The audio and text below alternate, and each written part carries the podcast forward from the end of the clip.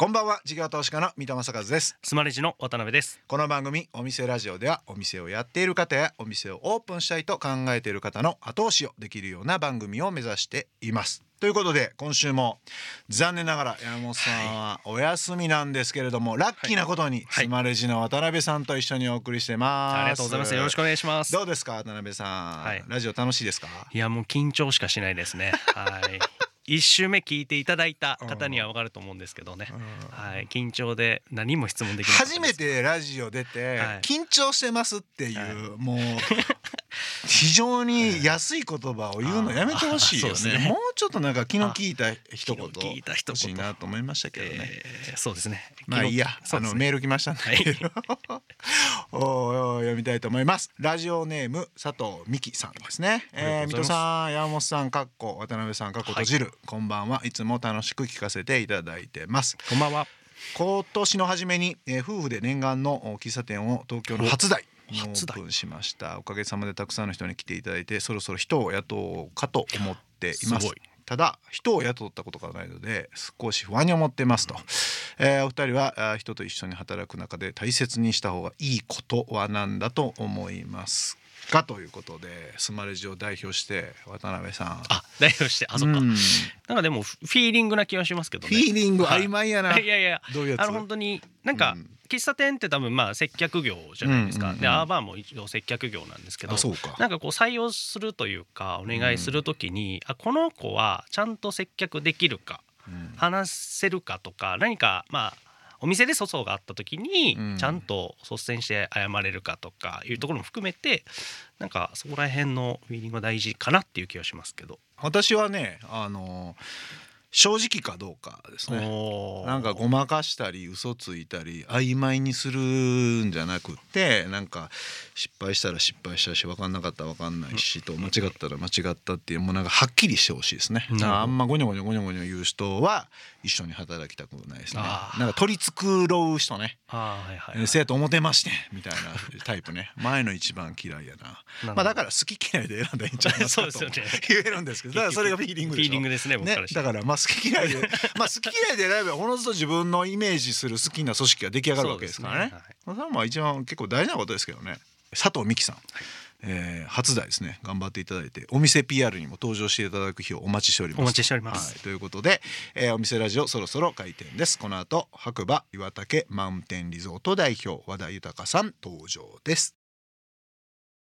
さあお店ラジオオープンです。ゲストは白馬岩竹マウンテンリゾート代表和田豊さんです。今週もよろしくお願いします。よろしくお願いします。先週はですねこの白馬岩竹 V 字回復のもう夏場の方が人が来るぐらいの感じになって、すごいお話いろいろとあの具体的なアイデアも含めてお伺いしたんですけどやっぱ和田さんってもともと官僚もされてコンサルもされててフレームワークをこう作っていくっていうのをお仕事でずっとされてたんだと思うので、まあ、今回のその白馬をこうやって V 字回復させていったんだっていうのを聞いてる皆さんが地域地域で持って帰れるように、例えば地元でどういったものをいいって考えれるのかなっていう隠れた資産をこうどう見つけていくかはいみたいなとことか、それをどう活用するんだみたいなちょっとお伺いしたいなと思うんですけどもともとそのこういうのが隠れてるよねっていうのを見つけていったフレームワークみたいなのってあるんですか？そうですね。あのーまあもともと私そのベイアンドカンパニーというコンサル会社にいて、まあ、英語で言うとヒドゥンアセットっていう言い方をヒヒドゥンアセットヒドゥンっていうのは隠れてる。あ隠れてる。隠れてるアセットって。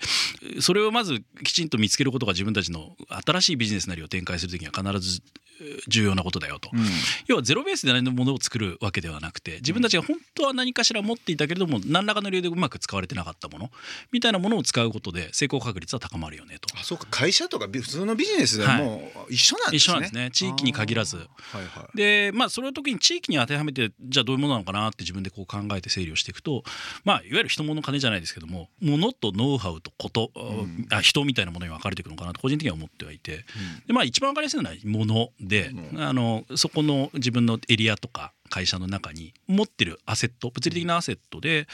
何かしらまだうまく使われてないものっていうのがあるんじゃない。の、まあ、例えば我々の例で言うとその岩岳山頂からの眺めみたいな、あの圧倒的なものに本当はその後々から振り返ってみたらなるんだけれども、はい。えー、とその当時はそれをメインのも商売の種としては売ってなかった。でそういうこう物理的なアセットみたいなものがあるのかな、じゃあまず一つは物にフォーカスしてなんか建物とか土地なんだかんだはい。景色も含めうんなんかないかをまず考えてみろと。はい。いうこと。はいは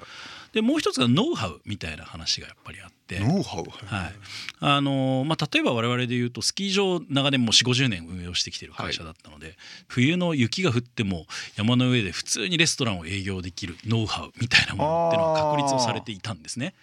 実はそこがないとそのこそシティベーカリーさん来てもらう。で、うん。来てもらうって言ってもなかなか彼らが直営店出すわけじゃないよと、うん。で言われた時に「あ大丈夫です山の上での店の営業だったら僕ら全然普通にできるんで」っていうふうに言えるっていうのも実は一つの強みだったんだろうなと。うんじゃあどうやって、えーリスクを管理するかとかうん。どうやって物を運ぶかとか、どれぐらいそれにコストがかかるかとかそういうこういろんな知識であるとか、うん。まあ、いわゆるノウハウみたいなものが溜まってたことでそれをうまく使うことで、まあ、自分たちの新しいビジネスにもつながってるっていうのもあるのかなと。でもう一つはまあこれはちょっとみなかなか定義としては難しいです。けどあのお客さんとの接点とか、うん。えー応援してくれる関係者とか、はい。そういう人みたいなものも大事な隠れた資産なのかなと思ってはいて。でもともと白馬が実は好きだよっていうふうに来てくれてるお客さんとか、うん。音楽フェスを3回ぐらいやってるんですけど、はでこれも白馬がずっと好きで通ってきてたスキマスイッチの時田さんって、はい。はいあの彼がずっとやっぱ白馬来ていて特に和竹が好きで、い。うんで僕らとたまたま話をする機会があっていろいろ彼が白馬でやりたいこともお手伝いもしてたんですね。で結果としてはじゃあねえねえ音楽フェスやろうよっていうふうにお願いをしてでそこからあの気まぐれの遺跡さんを紹介いただいて、うん。で遺跡さんも今度白馬のことが、まあ、大好きになってくれて、うん。こんないい場所あるんだねって言ってじゃあもうイベントやりましょうっていうふうに言いながらこう、うん。まあ、二人三脚で音楽フェスをやっていたりという感じなんですね。うんそういう意味ではそのそこが好きだって言ってくれてるお客さんみたいなものも実は隠れた資産になりうるのかな。とそうですよね。だから先週はその夏場の売り上げがぐんと上がったお話もされてましたけどそもそも冬場には12万人なり来てるわけだから、冬のやる白馬でやることと夏やること絶対違うわけだから、まず10万人ぐらいは接点としてあるわけですもんね、それを好きじゃなくても面白いよって言えるかっていうのが、これ全然話変わってきますもんね、その力の使い方っていうか、なるほどそういうのが人っていうところを考えるってことですね。でそれで、えー、と隠れた資産っていうのをうまく捕まえて見つけていくということですね。でそれをどうやって活用するかっていうのもこれまた難しいと思うんですよね。景色いいなと思ってもうんいきなりなんかそこにベーカリー持っていこうとかえーブランコ作ろうっていうのは普通の人にはなかなかちょっと考えにくかったりすると思うんですけど、はいそこのアシストするフレームワークみたいなのってあります？そうですねまあ僕もその何でもかんでもゼロベースでポンと新しいアイデアが出てくるってことを経験したことは一度もなくてですね、うんでまあもちろんチームのメンバーでいろいろ話をしてでよくよく考えてみるとやっぱり他で何やってるのかっていうのは一つ考えるヒントになるんだろうなと、うん。まあ、いわゆる先行事例のベンチマークみたいなものだとは思うんですけれども、ただあの一方でそれをそのまま同じように展開してしまうと多分面白くないものになってしまうという特色のないものになってしまう。例えば景色系で言うと星野さんがやってたトマムの、はい。私も行ったことあるんですけど雲雲海テラス。海テラス、はいあっちのあれは先になるのあちょっとちょっと先ですね。ちょっと先ですよね、そうすると雲海テラスっぽいなって思われた瞬間にそうそうそう。そうなんかパクリ感っていうかそうなんですよ。2匹の土壌感っていうかあっはい。てちょっと冷められる可能性ありますよね、はい。それはどうそれを僕らは嫌だったので、うん。まさにおっしゃる通りでまず雲海テラスの例も見てでうん。他にあの琵琶湖に琵琶湖テラスっていうテラスがあったりとか、すごく綺麗でですね。で眺めをやっぱり売るっていうことだけだとそれの先行事例のパクリっていうことになっちゃうだろうなというふうにやっぱり思ったので。まあ、それが僕らがじゃあもう一回頭をひねろうと、うん何が他がやってなさそうで。な要は眺めを見るってことはやってるんだけどもまだ他が売りにしきってなさそうなことって何、うんうんうん。って考えた時に出てきたのが、美味しいものを食べれると。僕らの場合実は展望台を作ったというよりは圧倒的に眺めがいいカフェを作ったっていう気持ちでいるんですね。だからそこがちょっと似たようなものではあるんですけども僕らとしてはこだわった違いがやっぱりあって、まあ、自分たちでこれ美味しいんですっていうことを主張したとしてもお前らいつもあのゲレンデでカレー食わしてる連中じゃないかって思われるとよくないだろうなと思ったのがあの先週申し上げたシティベガリさんと組ましてもらうっていうそうかそれ自社でやってるとどうせあの延長線上でコーヒー出てくんねやろなと。ほら皆んさんあの品川で銀座で美味しいと思ってたコーヒーをここで飲めるんですよなんだけどさらに白馬のこういう地のものも使ったメニューもあるんですっていうまあひねり方の方が面白いのかなと個人的には思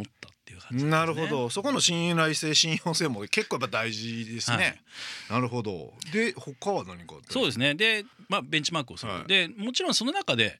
海外ではやってるんだけど日本でやってないみたいなものがあればもうそれはそのままやっちゃえば面白いかなと思いますね。はいはで例えば今2年目になるんですけどマウンテンカートっていう三輪のこれ山で降りる専用のカートがあるんですね。要はもうエンジンも何もついてなくて。一人乗り一人乗りです。はい。ではい。三輪車でかなりがっつりしたタイヤがあって。はい。でドリフトなんかもしながらこう山を降りていけるんですけど。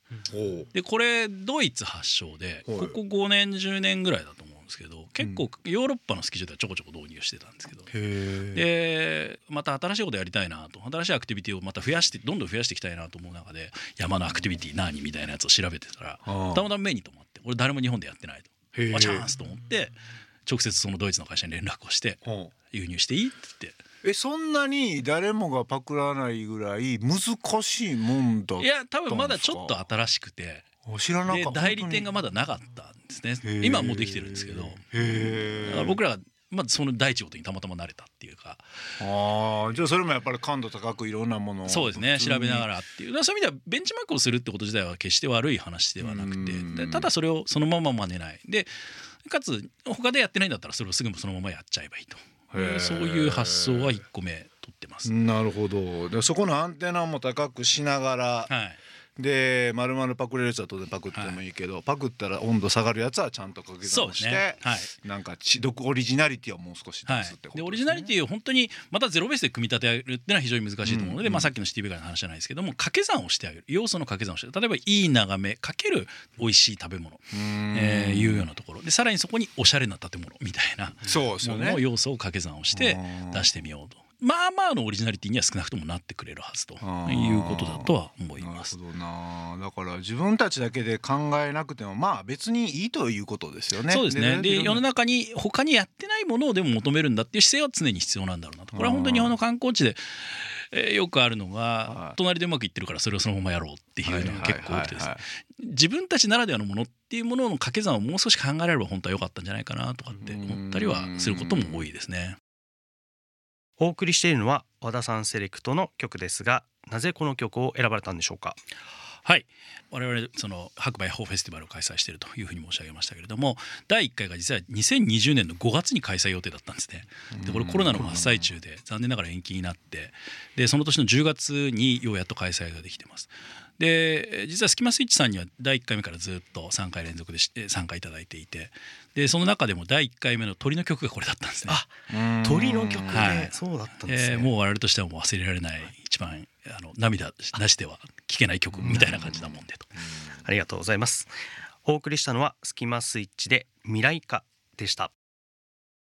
一緒にこう組んでいく相手をたくさん作られてるっていう感じがするんですけど、そのシティベーカリーさんしかりスノーピークさんしかり、はでどうやってその外部のパートナーさんとうまく関係性を築きながら維持していくのかっていうのはお互い意見もいろいろ割れたりするだろうしその辺ってなんか工夫ってあるんですか？そこはやっぱりその自分たちのこう持ってる強みと先方の強みを見ながら契約の形態をしっかり決めるってことなんじゃないかなとい。うふうには思います。うん。で例えばその僕らとシシティベーカリーさんとやらせていただいたのは FC っていう組み合わせでうん。これは彼らがやっぱりその持ってる店舗運営のノウハウであるとか、まあ、ブランドそのものであるとか味とかいうものをお借りをしたい一方で地元のオペレーションみたいなところは僕らの方が例えば採用も含めてうん。やりやすいですよね。であれば FC って契約が多分理想の形だったと思うんですけども、で FC って契約であれば、まあ、ある意味それはもうビジネスの形になるので、うんまあ、ふわふわしないですよねと。うんうんでスノーピークさんとの形でいうとまあ変な話ほとんどスノーピークさんのあのうん。会社っていう形なんですね。うんうん。ただそういう中で僕らがやっぱり地元の人が入ってないと動きづらい部分例えば行政との交渉とか、うんうん。地元の人から土地を借りてくるって話だったりとか、うんうん。えーまあ、そういうところは僕らが一緒にやりますよという形で僕らにとっての果実は白馬が良くなるっていうことではあるので、うんそこはもう協力に対する対価っていうのを求めなくても大丈夫ですよとうんいう形になるのでそういうビジネス形態だったりそれ今後もいろいろその組む相手っていうのははい。見つけていかれているんですか、そうですね。あの今でも実際それ以外に例えばチャ、えーアウトドアブランドのチャムスさんと一緒にいはあろんな取り組みをやらせていただいていたりお店でも、えっと、チャバティっていうお店があるんですけども、はえーそのチャバティのお店もこれは FC 形態で去年一昨年かに新しく新規出店をしていたりとかですね。いそれは何屋さんですか？これはティーラテとスコーンのお店です。へえこれはまたちょっとそのシティベーカリーとは違う場所にですね少し離れたエリアをですね新しく開拓をしてそこにまた自分たちで何かをやっていうよりは本当に都会で素敵なお店をやってらっしゃってでかつ山の上のオペレーションに合いそうな、えーことをやってらっしゃる方どうだったかなっていうのでたまたまそれも知り合いの知り合いでっていうような感じなんですけど。いやこんな風にしていろんなね外部資本も含めてやってるとみんなやってみたいなと思うけどなかなかやっぱはいやいやいや。っていう感じもしますけど。だって今後その冬場の方も設備投資はい。がどんどんやっぱ、そうですね。特にちょうどこの設備建て替えの時期にこう来るじゃないですか、結構大変だと思うんですけどその辺のそのビジネス的な言うと投資資金とか、はどんな感じで確保そうですね。実は我々もそういう中でスキー場として一番大きな投資がゴンドラリフトっていうのがまあ全長2キロぐらいのがあってですね。これは築37年ぐらいででかなりまあいわゆる老朽化で輸送力もちょっとそれこそ足りないぐらいっていう形になってきたので。で一方でこの夏場にある程度こう、まあ、言い方はあれですけど稼げるようになってきたっていうので、じゃあもうい一気に投資しちゃおうかというので、はい去年の9月かなに投資を決定して今ちょうど工事中なんですよ新しいゴンドラでそうは言っても年間の売り上げ2年分に近い投資金額だったりはするのでなかなか偉い投資にはなるんですけどまあ一方でこれやんないとどっかでスキー場は倒れちゃうよねという形でもあるので、まあ、ようやっとだからそういう意味ではまずは足元のキャッシュフローで一番当面大きな課題の投資はできるぐらいまでにはキャッシュも改善してきましたと。いう状態ではあります。うん。でただそれだけだとやっぱりまだ足りないので、えーまあ、もちろん僕ら他にもリフトが7本8本あって、うん。レストランも持っててで地元の宿もみんないろいろちょっと古くなってきててみたいな状態なので。ですよね。まあ、そういう意味ではその外